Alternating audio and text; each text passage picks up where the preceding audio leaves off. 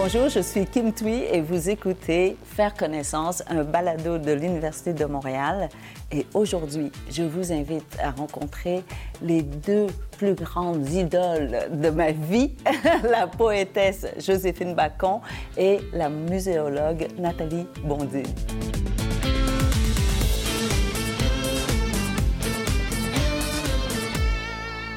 Alors, je vais commencer par dire que je suis vraiment impressionnée, je suis intimidée pour la rencontre d'aujourd'hui parce que je suis une grande admiratrice de vous deux. Nathalie Bondil, euh, ben, qui a dirigé le Musée des Beaux-Arts pendant... Toujours, Oh, depuis toujours, 13 ans. non? Non, 50 des ans. grandes personnes euh, avant, après. euh, donc euh, oui, mais effectivement, une très belle période de ma vie. Ouais. Et, Musée des euh, Beaux-Arts de Montréal que j'ai adoré et qui continue à grandir. Et maintenant, euh, tu es à, à- Et à l'Institut du ouais, monde je arabe. suis à l'Institut du monde arabe, je dirige le, les musées, et, euh, le musée des expositions de l'Institut du monde arabe qui se trouve à Paris, mais qui travaille avec les 22 pays euh, de la Ligue des pays arabes.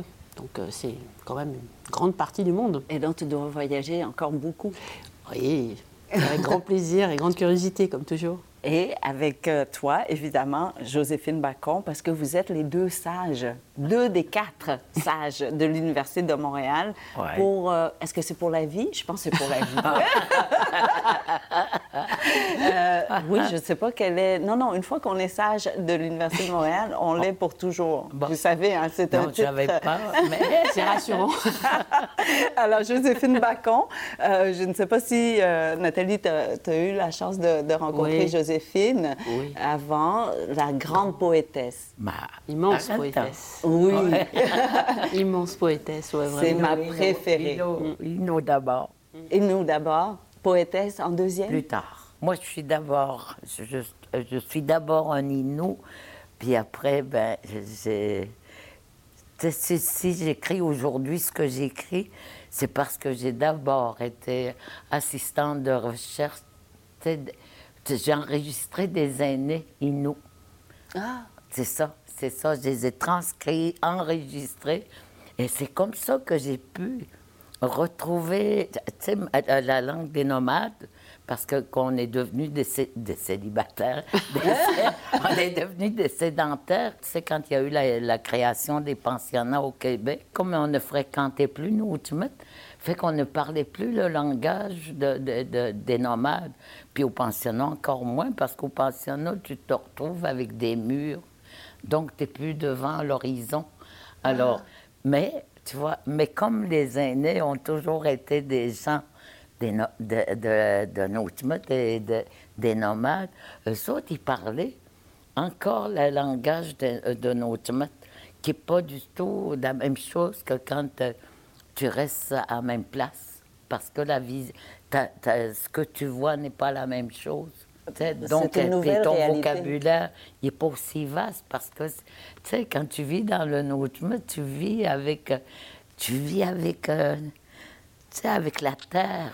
Il faut que ton cœur s'harmonise et puis se rythme, tu sais, au battement de la terre. Tandis qu'au pensionnat, il fallait se rythmer avec les, euh, les minutes, les heures. Donc, c'était un changement radical pour nous, quand on a commencé, que telle heure tu te lèves, telle heure tu manges, telle heure tu pries. En tout cas, tout était tout bien décidé. Tandis que nous, tu vois, c'est elle qui décide. Quand que c'est c'est le moment de chasser les oies, des, oies, des oiseaux aquatiques, c'est le temps de. C'est lui qui organise ton temps. Et puis, il n'est il est pas, il est pas fabriqué à la minute près. mais Alors, au pensionnat, tu, ne, ben, tu devais parler français, c'est on ça? va, ah, j'apprenais le français. J'apprenais le français parce qu'on est tous arrivés. On ne parlait pas un mot français. Et puis, on, on- on- tu sais, quand le pensionnat en 52 a ouvert à Maliou, on n'avait jamais entendu parler la langue seconde parce qu'on on était encore très, très proche de mode. On partait fin août, début septembre, puis on allait, sur les territoires de chasse, puis là, on se séparait partout. On occupait tout mode, tu sais, par groupe, par petits groupes. Et puis, on descendait à la côte seulement, tu à la mi-juin. Et puis, on repartait fin août, début septembre. Donc, euh, ceux qui entendaient la langue seconde, c'était nos parents, nos grands-parents, parce que autres, ils allaient chez les marchands de fourrure et dans les magasins pour aller s'approvisionner pour quand on retournerait dans le nôtre. Puis les enfants restaient à la côte. Alors, quand on est arrivé au pensionnat, euh, les religieuses, les prêtres, les frères, pour nous autres, ils parlaient une langue bizarre. Ben oui. Ça fait qu'on continue à se parler entre nous. Mais sauf que quand même, tu sais, ça a été un pensionnat qui n'était pas si pire. Hmm. Euh, euh, on n'avait pas le droit de parler l'inouïmoun quand on apprenait à lire et à écrire le français. Mais le reste du temps, au dortoir, réfectoire, euh, dehors, on, on, Vous pouviez le faire. On parlait euh. Et c'est grâce à ça que tu as pu garder la langue. Oui, que j'ai gardé la langue. Mais et quand j'ai commencé à enregistrer, avec euh, Sylvie Vincent, les, les aînés, là, j'ai perfectionné l'inouïmoun parce que j'apprenais à parler aussi l'inouïmoun d'un autre mode qui est complètement différent de, de sédentaire parce que c'est pas la même chose du tout. Et puis les activités ne sont pas les mêmes. Qui a eu l'idée d'aller enregistrer les... Bien, c'est les anthropologues, tu sais bien. Ça part de loin, l'anthropologie. Tu vois, Rémi Savard, qui a été un des premiers à travailler avec les Inuits, les Inuits, il a dû aller faire euh, son cours d'anthropologie en France parce qu'il n'avait pas encore ôté, euh, euh, l'Université de Montréal. Fait qu'il est allé le faire, puis tranquillement, il y, a eu un département d'anthropologie. Et à quel moment la poésie est arrivée dans ta oh, vie? Oh mon Dieu, la poésie, la poésie est arrivée accidentellement. C'est une de mes amies, une Bretonne qui s'appelle Laure Morali. Oui qui a vécu quand même, euh, depuis qu'elle est jeune, qui a fait des allers-retours à Bretagne, au Québec. Puis un jour, elle s'est ramassée à Irwandi, sur la basse côte nord. Puis elle revenait toujours, toujours. Et puis, puis ils l'ont adoptée. Puis euh, elle a fini par, elle aussi, monter dans le bois, dans le Notmut, avec un vieux chasseur et ses, et ses deux filles. Elle s'est adaptée à la vie de nomade là-bas. Elle m'a raconté qu'elle avait fait un rêve. Puis chez les Inuits, le rêve, c'est très, très, très important. Puis elle me raconte son rêve comme quoi elle avait, elle, elle, voyait dans son rêve qu'elle avait jumelé des poètes québécois avec des Premières Nations. Oh! Fait que là, j'ai dit, j'ai dit, c'est cool, c'est un rêve important, il faut que tu le réalises. Puis, puis elle, connaît, elle, elle-même est poète, puis elle connaissait déjà des poètes et des écrivains québécois qui elle leur avait demandé. Fait que là, c'est à ce moment-là qu'elle m'a demandé si je voulais faire partie de son rêve, d'écrire. Mais je dis pas pantoute, j'ai dit, je suis ni poète ni écrivain. Moi, je dis, je traduis, c'est tout. Mais tu sais, quand tu aimes quelqu'un, hein, tu peux pas refuser. Tu t'es lancé. Fait que j'ai dit OK. Ah. Puis c'est ça qui a fait des, des, premiers poèmes. Oui, avec Amy Tato. Parlons-nous, c'est un livre, c'est les jumelages entre les Premières Nations, les écrivains québécois et poètes. Est-ce que c'était la même chose, Nathalie? C'était par amour ou par hasard, ou par amitié que tu es allée vers euh, la muséologie? Oui, en fait, euh, la muséologie, je ne sais pas trop, mais c'était euh, plutôt l'émerveillement, donc la beauté. Évidemment, la beauté, c'est très subjectif, hein. euh, mais euh, ce sont vraiment des souvenirs anciens et qui me ramènent d'ailleurs au monde arabe, puisque j'ai vécu euh, toute mon enfance au Maroc. Ah. Et donc, nous allions beaucoup dans le sud. Mon grand-père était d'Algérie d'ailleurs. Et, et, du coup, il y avait cet extraordinaire désert près de Ouarzazate qui m'impressionnait. J'avais une petit appareil photo d'enfant. Et donc, je faisais déjà mes albums que je commentais avec mes, mes textes. Donc, c'est le, vraiment le, le goût euh, des choses belles hein. mm. et euh, le fait d'être euh, touché par la beauté, le fait de pouvoir échanger autour d'un paysage, d'une œuvre qui nous émeut ensemble. Et je crois que ce sont vraiment les, sources de, de ce goût pour les choses non dites, pour ce qu'elles sont dans la nature, mais aussi dans les collections. Alors évidemment, après est venue cette espèce de euh, d'habitude de collectionner euh, des cailloux, des gommes, des je ne sais quoi. Et euh, donc vraiment d'avoir cette, cette curiosité pour, pour ces objets qui sont toujours pleins de mystères et en même temps pleins de, de poésie. On en revient à la poésie des œuvres qui ont des histoires. Et donc et chacun, et c'est vrai que ce sont des, des, miroirs qui, qui renvoient tant d'histoires, parce qu'il y a tellement de façons de pouvoir sonder euh, les œuvres, du point de vue biologique, du point de vue organique, du point de vue poétique, du point de vue littéraire, du point de vue culturel. Même politique, je crois. Et du point de vue politique, euh, absolument. Ben, ne serait-ce que le drapeau oui. Euh, avec euh, ma maman, on a encore cette dispute sur le drapeau vietnamien parce qu'il y a eu un drapeau avant 1975, avant la fin de la guerre, et le drapeau d'aujourd'hui. Ah et elle n'est pas d'accord. Elle ne veut pas accepter le, mm. nouveau drapeau avec les nouvelles couleurs. Et quand on y pense, c'est un mm. objet, tout simplement. Mais toi, Kim, puisque tu nous fais parler, mais euh, parle-nous de toi euh, rentrée euh, en littérature, si je puis ben, dire, avec ton parcours. aussi. mais dans mon cas, c'était vraiment un accident, dans le sens où je m'endormais trop au feu rouge. Et une des façons de rester éveillé, c'était de prendre des notes. Ah, parce que quand on s'endort au, feu rouge, uh-huh. c'est dangereux quand même parce que le, pied, il, il, devient mou et puis le frein se relâchait et puis la voiture ah, avancer tout seul. Donc, j'ai eu quelques accidents de ce genre. C'est des petits accidents, mais quand même, euh, ça maganait l'auto, comme on dit. Et donc, un des trucs, c'était de commencer à prendre des notes mais est-ce que tu continues à écrire pour éviter d'avoir des accidents euh, quand tu es dans ta voiture Aujourd'hui, j'écris beaucoup dans les aéroports, donc il n'y a plus d'accidents. Mais pour partager la beauté des, choses, je vous dirais, la beauté des histoires, la beauté mm. des humains. Et puisqu'on parle de beauté ici, et je crois que tu as, retrouvé la beauté de, de, ce que les ancêtres euh, racontaient. Et euh, ça me fait penser à une citation de, de C'est une citation, oui, prise hors contexte. Euh, mhm. je crois que elle, peut être euh, interprétée de toutes sortes de manières. Donc, je vous lance juste pour, pour savoir comment est-ce que vous interprétez cette euh, citation qui dit que la beauté sauvera le monde. Et j'ai l'impression que, pour moi personnellement, qu'en ce moment, il ne reste que la beauté comme arme pour nous sauver tous.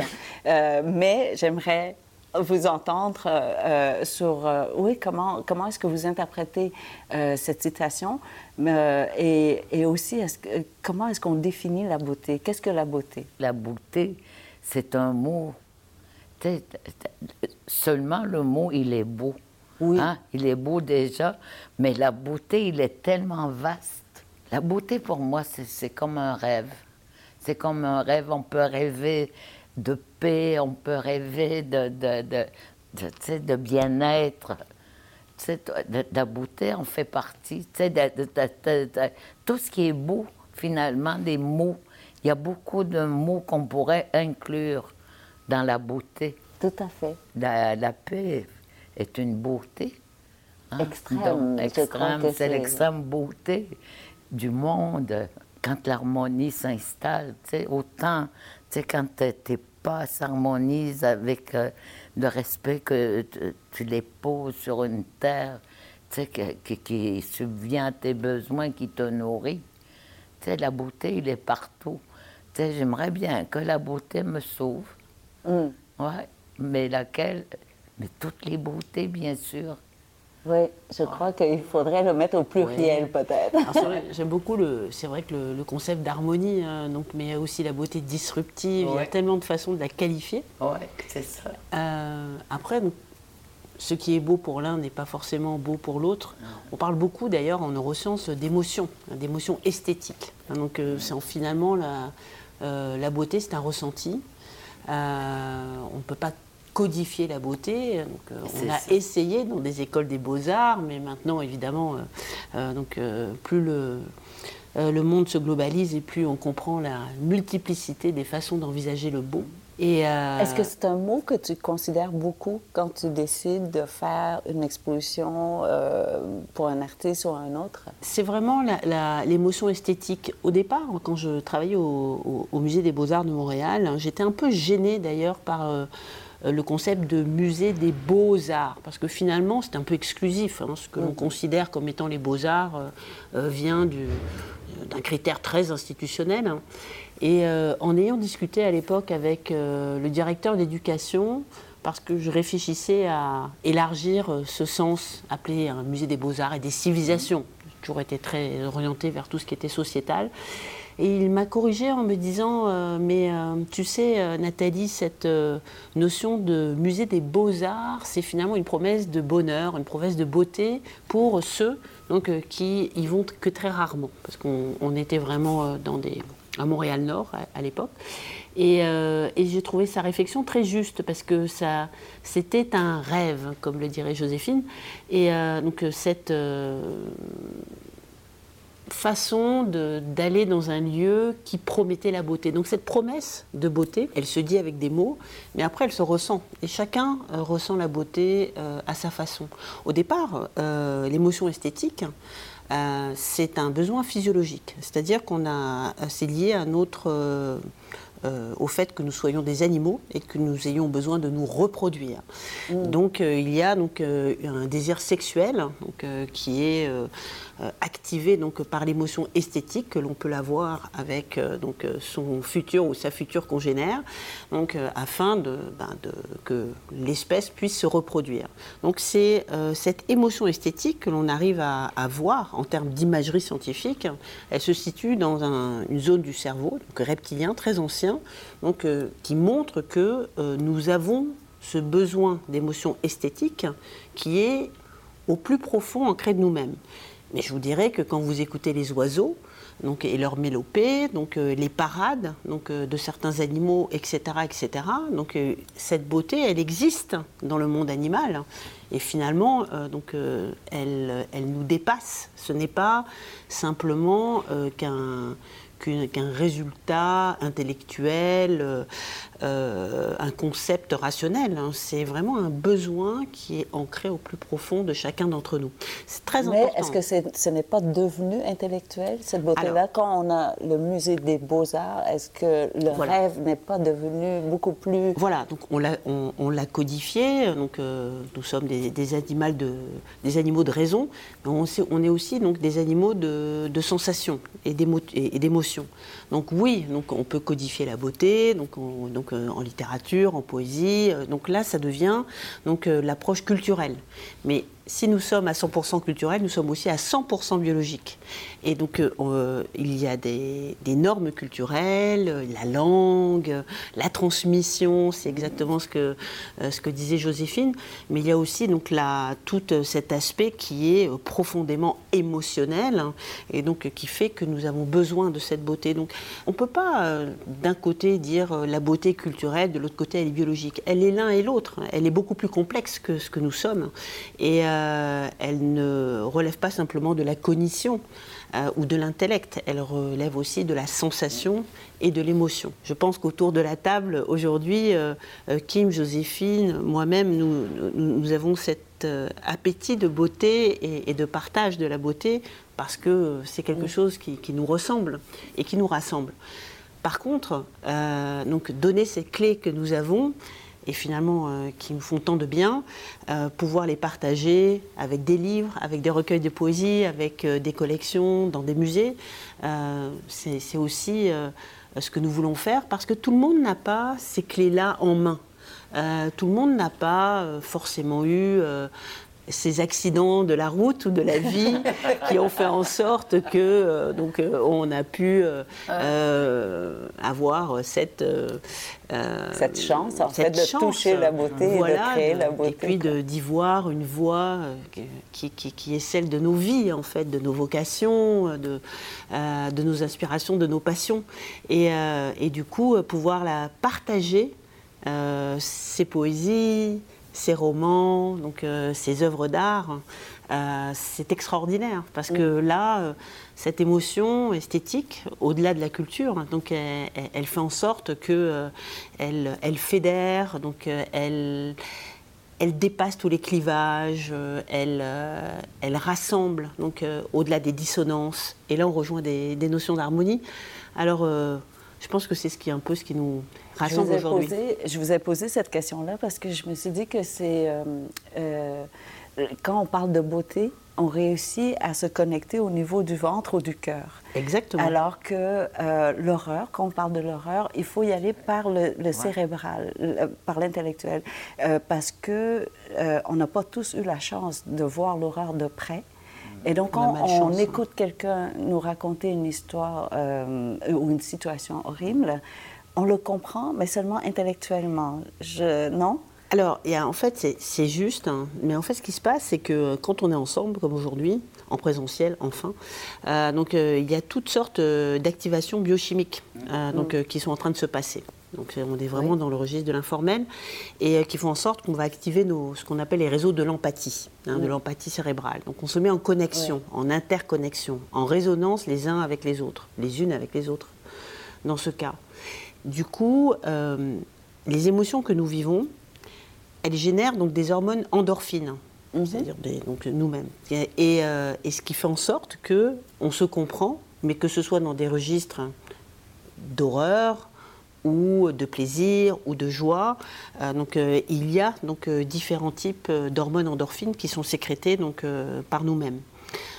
et qui complètent donc l'échange oral, la communication par la parole. Ce que je voulais dire, c'est que oui, on, a toujours une limite donc dans la façon dont on peut échanger, on est toujours prisonnier de soi-même, mais quand même, euh, euh, on peut, on interagit ensemble, euh, donc d'une manière que nous ne pouvons même pas figurer. Mais finalement, tous ces comportements très animaux, moi je suis très on, le sait instinctivement, le fait d'être autour d'une table, donc euh, pour chanter, euh, pour euh, partager un repas, donc devant une scène, pour écouter ensemble en communion, donc un artiste, un poète, une chanson. En fait, c'est ça, mais dit du point de vue scientifique. Et oui, tout à fait. J'allais vous dire justement, est-ce que les arts, la beauté et tout ça euh, peuvent avoir un impact direct avec euh, la science ou les sciences? Mais je crois que déjà, on est en train de, parler de la science dans la beauté, n'est-ce pas? Et, c'est drôle parce que j'allais euh, vous donner un exemple que pendant la guerre du Vietnam, il y a eu tellement de, photos, euh, mais les deux photos qui, euh, ou sinon la photo qui a vraiment fait basculer un peu la vision euh, qu'on a de la guerre, c'était la photo de cette petite fille qui courait sur, une, sur autoroute après avoir été brûlée par le napalm. Et, et, cette photo, jusqu'à aujourd'hui, il n'y a personne qui peut expliquer pourquoi cette photo a réussi à déclencher un changement dans la, façon qu'on voyait cette guerre du Vietnam. Et je me suis dit, peut-être parce que cette photo-là était belle.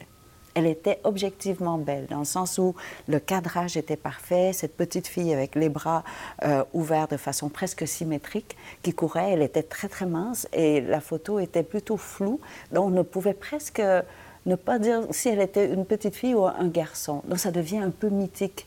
Et, et cette photo était, je crois, était tellement belle qu'elle était capable de venir nous toucher sans comprendre le contexte déjà. Et, parce qu'on l'a trouvée belle, on tombe dans le piège de la beauté et on a cherché à savoir qui était la petite fille, pourquoi cette guerre, pourquoi. Et, c'est pour ça que je me suis dit, on peut euh, se donner le droit d'utiliser la beauté justement pour venir se connecter, se, rassembler, euh, plus que bon l'horreur. Euh, parce que la beauté, on a tous eu la chance de le vivre au moins une fois, alors que l'horreur, non. En fait, euh, cette petite fille est devenue une dame. Oui. donc j'ai eu la chance de rencontrer à, Montréal, qui s'appelle Kim Fuck et qui vit à, Toronto. À Toronto Et elle a été évidemment très brûlée par le napalm, soignée dans les hôpitaux au Vietnam. Ensuite, elle est partie donc, à Cuba et plus âgée. Et là, elle est partie de Cuba pour rejoindre euh, le Canada. Et maintenant, euh, donc, elle, euh, se dédie comme ambassadrice de bonne volonté pour la cause des, enfants soldats. Et donc, c'est avec beaucoup de foi dans, son cas, une personne croyante. Et c'est extrêmement émouvant de se rendre compte comment une photo qui est devenue iconique malgré elle, donc mhm. la, porter vers un, destin d'altruisme. Et c'est pour ça que j'ai osé vous lancer la question si la beauté, et je crois que tu, m'as parlé une fois, on était à Genève, et tu m'as dit, tu as eu la chance de voir la beauté des ancêtres. Ouais. Tu te souviens? Alors, il faut que tu partages avec nous cette notion de, beauté. la transmission de la beauté. Oui, la transmission, ben, la, beauté des ancêtres, c'est, euh, comment je le dirais en français? Parce que tu disais que la jeune génération n'a pas nécessairement la chance de rencontrer directement les ancêtres, de toucher cette beauté-là directement. C'est ça que j'expliquais parce que les, tu vois, la beauté, c'est parce qu'eux autres, ils parlent l'Inouaïmoun, le vrai. Tu vois, as le vrai. Nous autres, on parle, on parle l'Inouaïmoun sédentaire, on parle le langage de la planète. Quand j'enregistrais, puis je les transcrivais, tu sais, il y avait des mots que je transcrivais, que je, que je comprenais, mais je ne connaissais pas qu'est-ce qu'ils voulaient dire. Alors, je faisais plein de longues distances pour appeler ma vieille mère, puis pour qu'elle m'explique qu'est-ce que voulait dire ce mot. Et puis, dans un seul mot, tu pouvais trouver, tu sais, parfois un seul mot comprenait une, euh, deux phrases. Ah. Tu avais l'image du mot et, euh, et, la parole du mot qui te racontait. Donc, c'est pour ça, moi, je dis, tu sais, la beauté des, anciens, c'est aussi leurs paroles. Tout de suite, je, pense à la calligraphie arabe, évidemment, euh, où euh, l'écriture est un dessin. Ben parce qu'en fait. Euh, tu vois l'image. Voilà, donc en fait, cette parole-là, elle peut être dessinée, comme d'ailleurs avec la calligraphie extrême orientale. Donc elle, elle, elle, est dessinée pour dire aussi l'émotion en autant de façons qu'il y aura donc de calligraphes. Et d'ailleurs, c'est devenu un patrimoine mm. immatériel de l'humanité. Et euh, c'est tout à fait euh, cette beauté de la parole transmise des mm, anciens mm, que l'on retrouve euh, par l'écriture. Est-ce que tu, n'as pas créé le premier dictionnaire?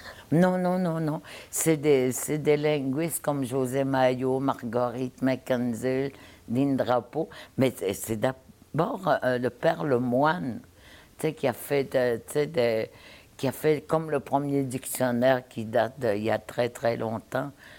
Puis euh, c'est eux autres d'ailleurs qui ont créé comme le premier écriture. Il fallait, il fallait bien traduire la Bible. Puis euh, avec les linguistes, euh, eux autres, ils, ont fait, mais c'était de, de, de, de au français. Donc, ça nous servait plus à nous. Mais aujourd'hui, il y a la, version inverse, tu du français à l'inouïmoun. Mais, euh, mais nous autres, tout est à la troisième personne.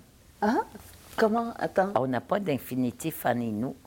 Tu ne peux pas dire le verbe courir. Euh, non, on a de courir qui appartient à un verbe, qui n'a pas besoin de complément, mais on n'a pas de féminin masculin. Ah, ça, c'est comme la langue vietnamienne. on n'a pas, de féminin, Comme on n'a pas le vouvoiement. L'inouïmoun, là, c'est une langue de verbe. Dans un de mes recueils, je dis que mon âme a mille ans.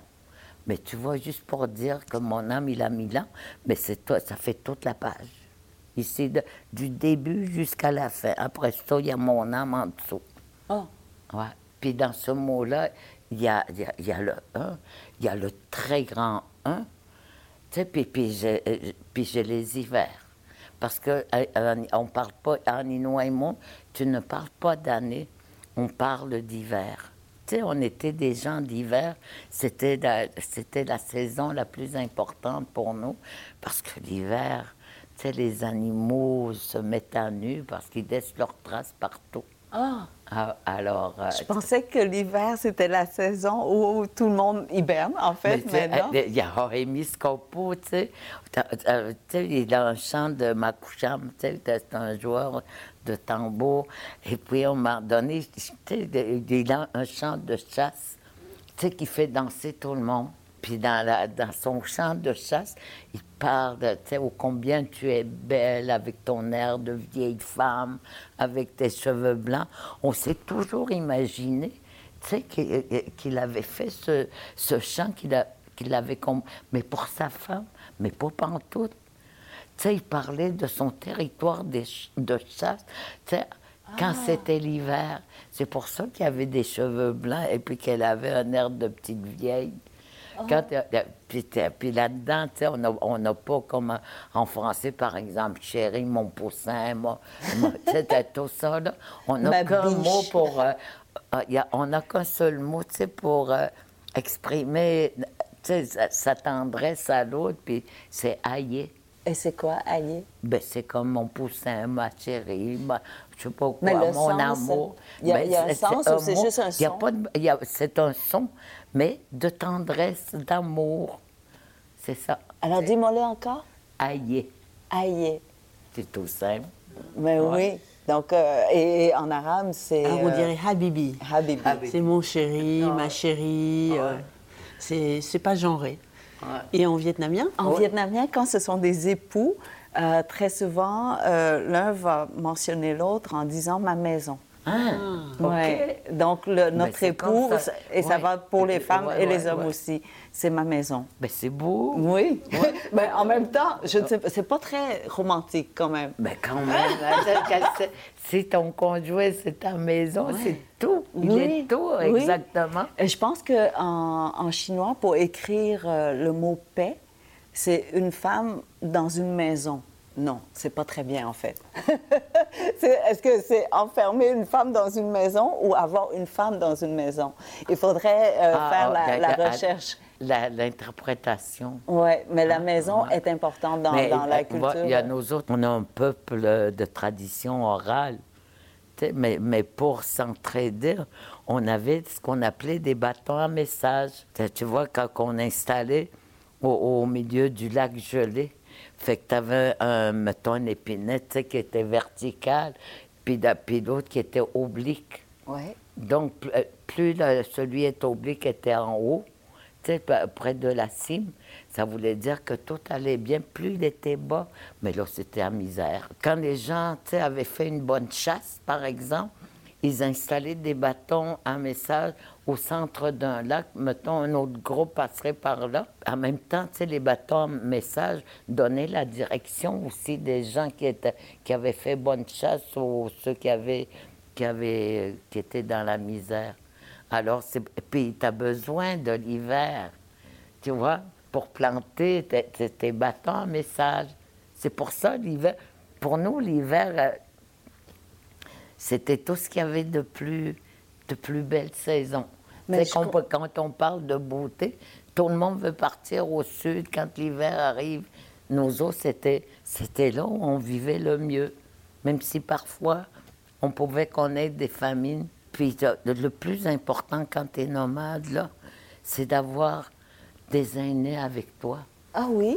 Bah, oui, il y avait des, y avait des aînés qui étaient tellement aînés, là, tellement vieux, tu sais, que euh, tu pouvais pas, tu sais, euh, ne pas l'amener. Tu sais, les gens les portaient sur leur dos. Mais alors, quel est leur rôle s'ils ne peuvent pas Mais, chasser, ben, s'ils sont un poids? C'est eux, t- c'est eux qui prenaient le tambour pour, pour entrer en communication avec Paparazzi ou Masnak, les maîtres des animaux. C'était c'est eux, tu, tu vois, qui frappaient, qui frappaient le tambour jusqu'à temps sais, que les maîtres les, rejoignent. Puis dans le tambour, il y a, il y a quelque chose qui existe. J'ai beau fouiller, des fois je ne le trouve pas. Mais ils ont un endroit où ils, où ils voient. Ils ont des visions. Ah. Puis ils m'expliquaient, tu vois, que le tambour, pour eux autres, c'est l'équivalent de, de la télévision pour les autres. Et puis, avec leur vision, ben, il y a les rêves. Mais c'est eux qui rêvaient. Des vrais euh, sages, oui, alors. puis ils savaient, ils connaissaient, ils connaissaient Noutmut, ils l'avaient vécu toute leur vie. Mm. Alors, tu peux pas avoir mieux qu'un aîné ou une aînée, tu sais, pour te guider. C'était des, des guides, des professeurs. euh, C'est- merveilleux parce que tout ce respect envers euh, les aînés, les ancêtres, euh, donc qui sont maintenant aussi des, des notions un peu euh, euh, oubliées. Donc euh, on a vu hein, d'ailleurs avec la Covid, il y a eu beaucoup d'abandon de, des personnes les plus âgées. Le, le- le Québec, l'Amérique du Nord, les sociétés occidentales d'ailleurs, hein, donc laissent les, les personnes âgées beaucoup plus sur le côté en comparaison avec euh, l'Extrême-Orient ou les pays arabes d'ailleurs, hein, ou euh, donc euh, vos communautés des Premières Nations où il y a un lien qui demeure très très fort. Et je trouve c'est plein d'enseignements parce que donc ce sont des une attention donc, et une écoute intergénérationnelle hein, qui est tellement, tellement, tellement importante. Et je vous dirais même que du point de vue animal, et j'en reviens toujours à cette euh, réalité, le, cheminement, euh, par exemple, des, éléphants donc, euh, qui traversent donc, certains endroits donc, très désertiques pour aller au moment des crues dans le Serengeti, donc quand les, les femelles, notamment éléphantes, donc disparaissent hein, ou sont attaquées ou sont braconnées, donc il y a un, problème de, survie des troupeaux qui ne savent plus et qui se perdent dans le désert et qui meurent. Au-delà de la philosophie, euh, c'est très important euh, du point de vue de ce que nous sommes d'accompagner euh, donc, euh, nos aînés Ouais, et de ouais. les faire vivre. Pensez-vous qu'on a perdu cette tradition euh, d'avoir des aînés avec nous en tant que guide? Parce que on a acquis la capacité d'écrire, de codifier, d'archiver les connaissances et tout ça. Donc on dit, ben, on n'a plus besoin d'écouter un aîné, on va sur Google ou Ouais, on ouvre un on livre. ouais. Est-ce que c'est la civilisation, en fait, d'une certaine manière, qui a écarté les sociétés qui, euh, qui s'appuient encore sur la tradition orale? Je ne pense pas parce que quand on considère euh, les pays, euh, que ce soit la Corée, la Chine, le Japon, donc l'Asie du Sud-Est, qui sont des pays de très très grande culture hein, et aussi de très grande culture littéraire, il y a donc toujours un respect donc, pour les aînés et les ancêtres qui vient des, de la philosophie confucéenne. hein. De la même façon, euh, dans les pays arabes, c'est plus nos modes de vie occidentaux euh, qui, euh, avec la modernisation, les besoins de consommer, les, qui ont éclaté donc la, oui, et qui ont éclaté donc les, les- les cellules familiales. On est beaucoup plus sur des valeurs donc d'individualisme, de jeunisme, qui ont aussi leurs avantages. hein. Il ne faut jamais être caricatural, mais disons que on le voit dans un Québec, par exemple, euh, qui euh, est euh, connu pour le Grey Boom, c'est-à-dire une, c'est une société qui est les- parmi les plus vieilles hein, avec le Japon. C'est étonnant. Ah oui, nous, Absolument, on fait partie des... absolument, tout à fait. Euh, et euh, du coup, euh, c'est un véritable enjeu que de, de voir comment cohabiter avec nos aînés et avec nos seniors, avec nos anciens. Et la crise des, des CHSLD que l'on a vu avec la pandémie a vraiment mis sur la table donc, euh, ce problème euh, d'isolation, euh, de et bon, le, bon côté des choses, c'est qu'il y a une, un- une prise de conscience de, de nos populations donc, envers ces, ces, ces personnes très fragiles. Mais est-ce que le travail de, de- des musées n'est pas justement en lien avec, euh, comment dire, la préservation de toutes ces connaissances-là ou ce qui, avait, été fait avant? Parce que je pense que quand on va au musée, oui, on voit les œuvres, on voit les expositions, mais ce qu'on ne voit pas, c'est tout, tout euh, ce que vous avez en, dans le, dans le sous-sol, dans la cave. Apparemment, il y a une collection extraordinaire, non? Euh, qu'on garde en archive. Donc ça, c'est beaucoup de, de, fantasmes, mais pourquoi pas, ça fait... Euh, c'est vrai? Moi, je pensais qu'il y avait des labyrinthes sans fin d'œuvres. Ce que je veux dire, c'est que c'est évidemment, il y a toutes ces modes de transmission euh, auxquels on croit, que ce soit les arts, par la chanson, la poésie, les œuvres, les collections. Une œuvre d'art ou une poésie ne remplacera pas donc notre grand-mère ou notre grand-père. Ah, tiens. Euh, ben, la tradition orale aussi, je trouve, qu'elle a, qu'elle, s'éloigne de nous. Tu vois, tu sais, quand tu es issu d'une tradition orale, tu sais, puis aujourd'hui, tout est écrit. Tu sais, moi, euh, j'arrive de Brochivo, Brochivo euh, tu sais, c'est sur la basse côte nord, tu sais, près de Blanc-Sablon.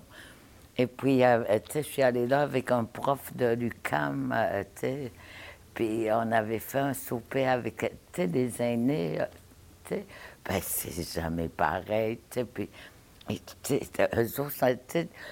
pour un aîné, là, tu lui poses une question qui pourrait être.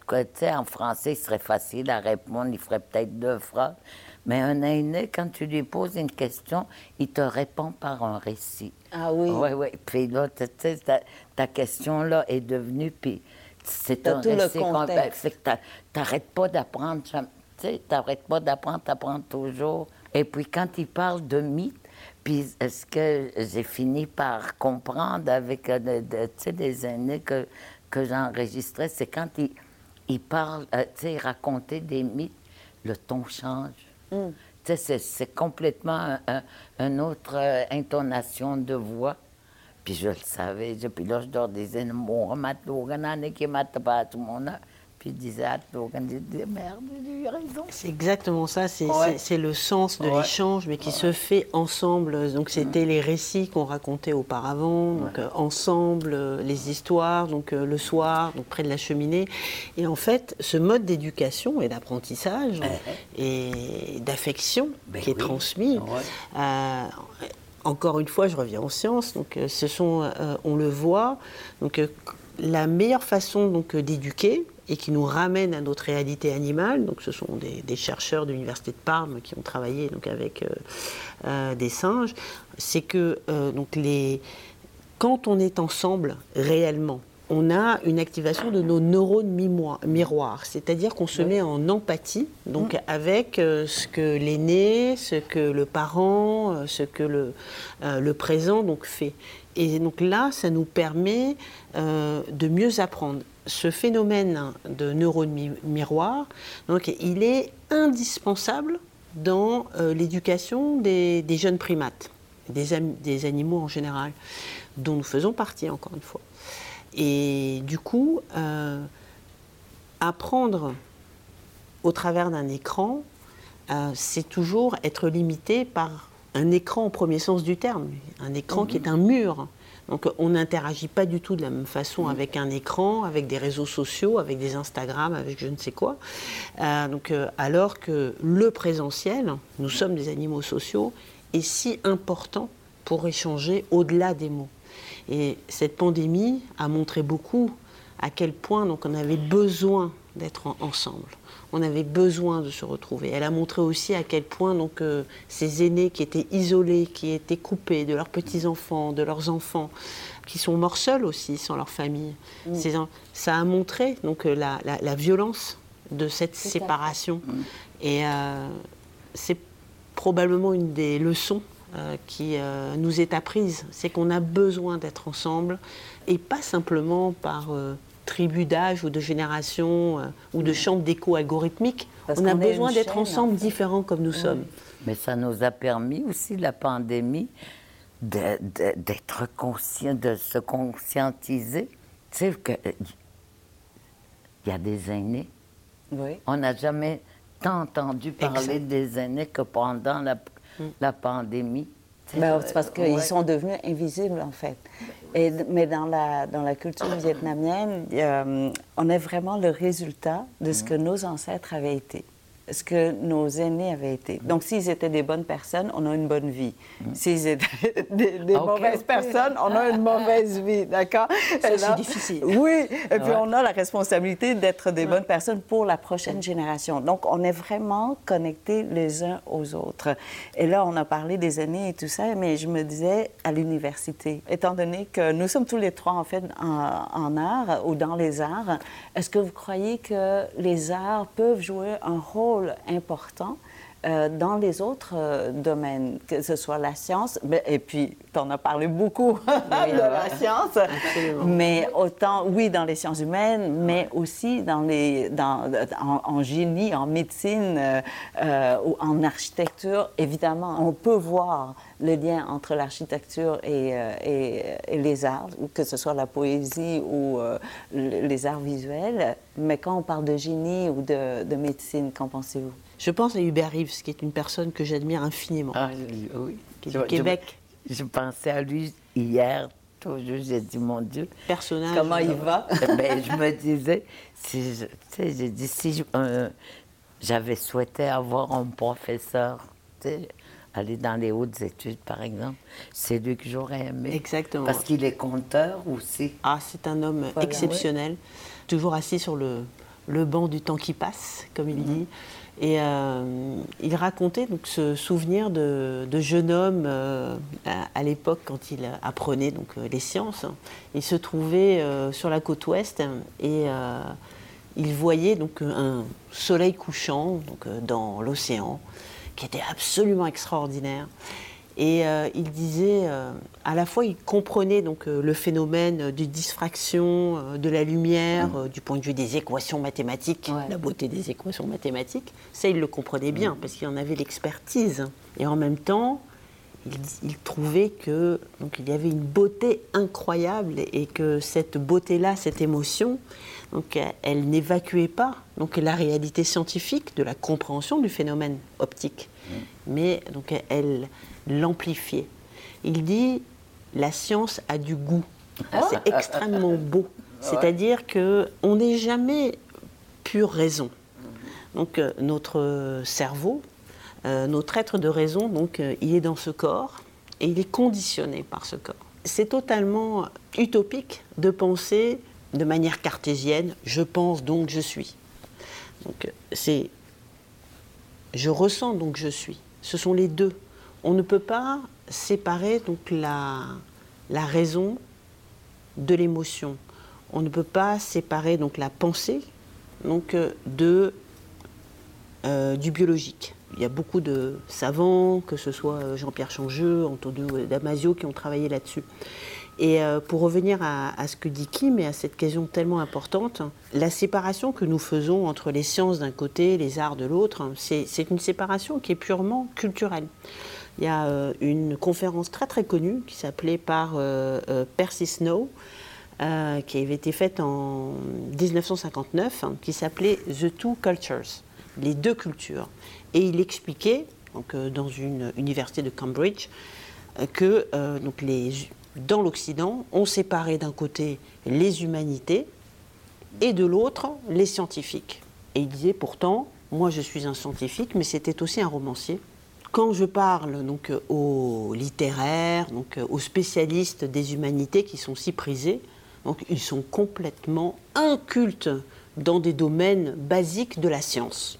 Et évidemment, donc, euh, quand on parle donc, à certains scientifiques, ils sont totalement incultes dans d'autres domaines des humanités. On a besoin les uns des autres.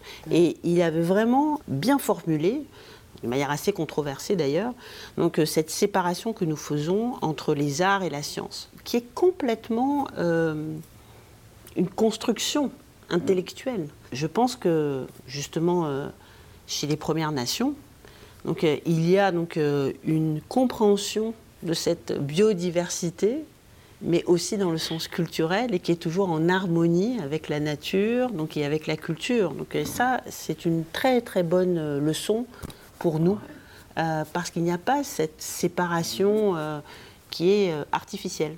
Puis euh, on apprenait beaucoup aussi par des mythes, des mythes fondateurs. On apprenait qu'il y avait eu une ère glaciaire. On apprenait aussi que la Terre a déjà pris feu. On a appris aussi que la terre a déjà été pleine d'eau. Mais tout ça, pour raconter, puis c'est une façon de le compter pour que les enfants connaissent que, il y a très très longtemps, parce qu'en Nino, il y a chachiche, et puis il y a chachiche. Il y a, un chachiche qui est très chachiche, puis il y a un chachiche récent. Dépendamment de, de, de comment tu vas l'utiliser, c'est ça. Puis souvent, tu sais, quand j'étais dans les, dans les réserves, là, les vieux ou les vieilles, ils s'assoyaient toujours face à l'horizon, mais toujours face à la mer, tu vois, ils étaient... Puis, puis quand tu es assis face à la mer, l'horizon, il est vraiment loin. puis je les regardais, je les regardais, puis je repassais des fois, si je les dérangerais pas. Mais ils étaient assis là, puis, puis j'ai dit, c'est sûr, ils regardent quelque chose, c'est sûr et certain. Puis là, je me suis dit, il y a juste eux autres qui, qui, euh, qui voient ce qu'ils regardent.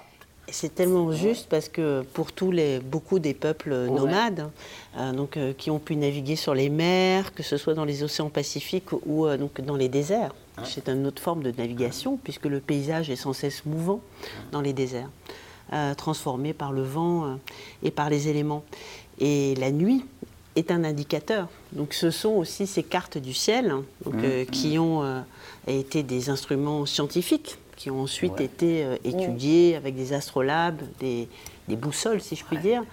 Et en, dans le sultanat d'Oman, c'est dans le sud de la péninsule arabique, il y avait une tradition extraordinaire donc, où pour naviguer donc, sur les eaux périlleuses qu'il y avait dans l'océan Indien notamment, qui était un, océan d'échange, ont oralisé des récits, euh, des contes, donc, euh, qui permettaient aux différents navigateurs, aux manets, donc, de pouvoir euh, éviter tous les, les, enjeux, les embûches donc, lors de ces navigations où finalement, donc, à la fois la voix du récit, euh, donc euh, raconter autant de pistes mm. comme une euh, ah carte mm.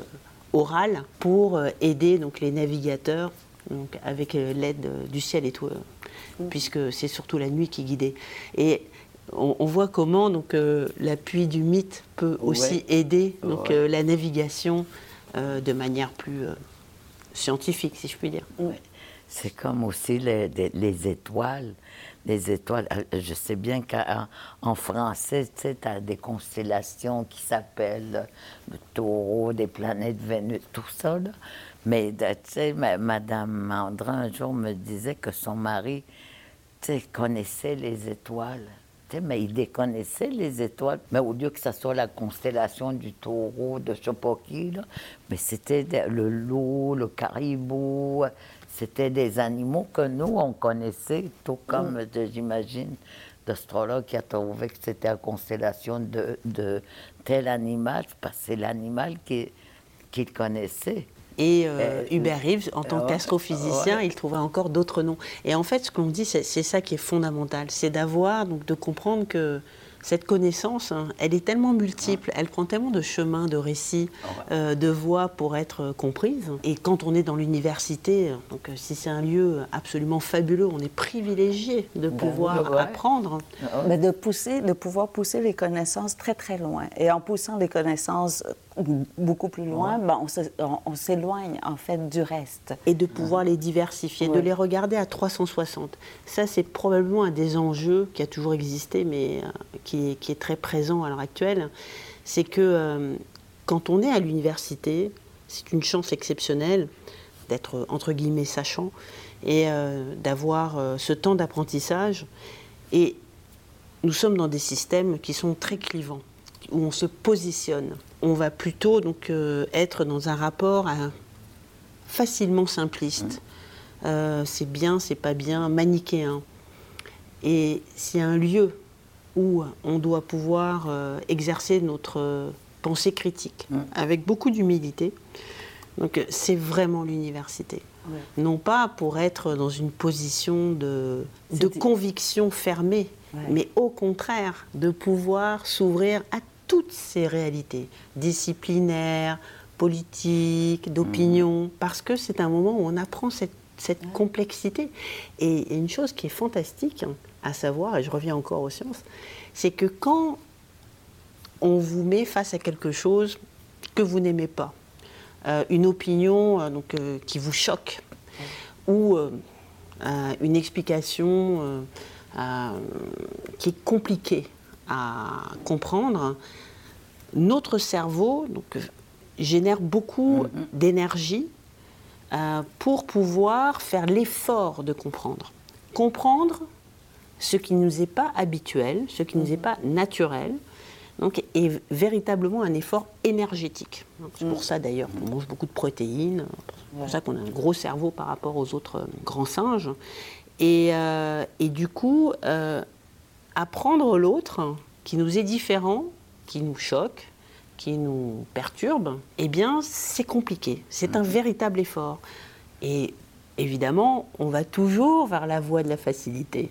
Donc, euh, on a toujours des biais donc, euh, de compréhension, de panurgisme, hein, comme les euh, qui nous euh, vont aller dans un sens. Et s'il y a un lieu où on doit exercer sa pensée critique, euh, donc euh, c'est c'est vraiment l'université, mais il faut l'embrasser dans toute sa diversité. Dans toute sa richesse, en fait. Exactement. On ne réalise pas à quel point... Bon, enfin, j'ai j'ai la chance de rencontrer euh, euh, des professeurs de différents départements et de découvrir, je ne savais même pas que ça existait, qu'on puisse enseigner le contre-pouvoir en Sciences Po. et de, de- vraiment... de- donc, je dis, mais euh, cette personne-là doit rencontrer, ben, ce professeur-là doit rencontrer euh, quelqu'un en, en- voilà, en médecine, quoi pour justement avoir une autre vision, une autre façon parfois euh, de traiter. Mais pour conclure, dites-moi, est-ce que vous, euh, vous voyez, est-ce que vous savez comment euh, utiliser les arts comme véhicule pour, pour répondre aux enjeux que nous rencontrons aujourd'hui. Par exemple, les changements climatiques ou sinon les crises migratoires. Est-ce que les arts peuvent jouer un rôle, peuvent avoir un impact sur euh, ces, ces enjeux euh, d'aujourd'hui? Ah, Seigneur. C'est une grosse question pour conclure quand même. hein. C'est en une minute. Joséphine. Non, on a tout notre temps, mais euh, je te laisse. Je sais pas. Moi, j'écris beaucoup notamment, puis je trouve beaucoup de réponses, dans le nomadisme et sais, à, à quoi je dois faire attention. Parce que, parce que je me dis, c'est- sais, euh, c'est c'est beau, tout est beau finalement, tout est beau, mais jamais autant ce que la terre m'apprendra. Comment avoir soin d'elle? Et si on l'écoute ne cesse qu'une minute, une fois de temps en temps, je pense que il faut apprendre de, celle qui subvient à notre vie, à tout ce qu'on est. Moi, je peux te dire que ta poésie a un impact sur la façon euh, qu'on agit entre nous et comment vivre ensemble. C'est ta poésie qui parle à nous tous et aujourd'hui, on a une plus grande curiosité et peut-être une petite compréhension là, un peu plus poussée sur, ne serait-ce que sur la réalité des, euh, euh, des Premières Nations. Donc Bien, ça, je peux te dire que tu as un impact déjà. Mais moi, c'est ça que je pense. c'est- Tu sais, il faut juste tu sais, se retourner dans- euh, avec la Terre. Puis la Terre, elle, elle a toutes les réponses pour nous. Je crois, pour moi, c'est très- c'est fondamental. Tu sais que c'est là que c'est- mon plus grand professeur d'université. Si je sais, tu sais, quand je la vois souffrir ou gaspiller ou tout ça, là, je le sais que, tu sais, un moment donné, si on lui en fait trop subir, là, euh, un jour, elle, elle va nous le faire comprendre, puis on la trouvera pas drôle. Je pense qu'elle commence déjà à nous le dire. Ouais. Oui, c'est Ouais, vrai. c'est très juste parce qu'on parle donc de, euh, d'écologie, écosystème. Éco, ça veut dire maison. On revient à la maison. Ouais. donc depuis Vercors jusqu'à Prochance, bien d'autres, on, parle aussi de dénaturation de ce que nous sommes. C'est-à-dire mm. que nous vivons en état d'annaturation hein, à l'extérieur donc de notre maison. Et donc c'est de revenir dans cette maison ah. pour, parce que nous en faisons tous partie.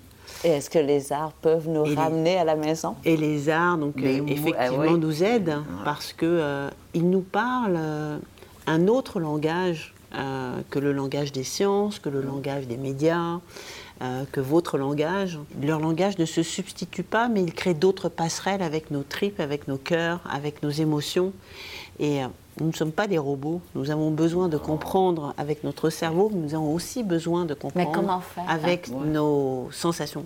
Écouter les artistes, donc, euh, et puis aussi ouvrir euh, la, les œuvres à toutes sortes d'expertises. Moi, je crois beaucoup à, euh, au fait d'inviter euh, des spécialistes en biologie, euh, des spécialistes en environnement, à investir donc les musées, donc à raconter leurs propres récits. Ben Et évidemment, donc parce qu'il n'y a pas qu'une seule voix donc, euh, qui doit être autorisé euh, dans un lieu, que ce soit une salle de concert, une salle de théâtre ou un musée.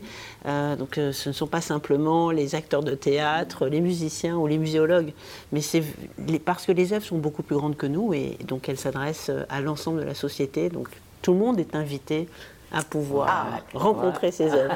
merci beaucoup, merci beaucoup de nous avoir donné vos voix. Et mon Dieu, on pourrait parler un autre trois jours ensemble. Alors, merci, merci, merci beaucoup d'être venu. Merci, merci Kim, merci Joséphine. merci. Tellement oh, inspirante. quelle chance que j'ai. quelle chance nous avons. Oh, merci beaucoup.